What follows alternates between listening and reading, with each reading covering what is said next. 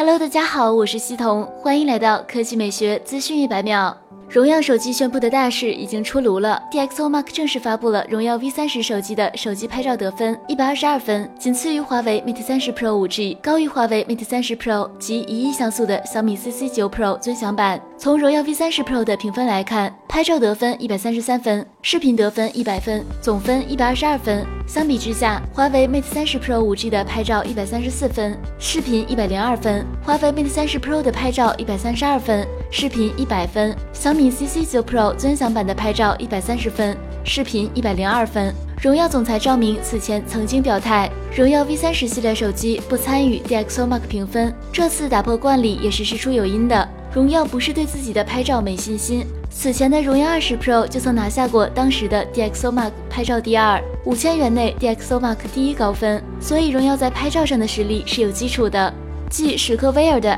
FF 七之后，CDPR 也发表声明称，目前人气最高的 RPG 大作《赛博朋克2077》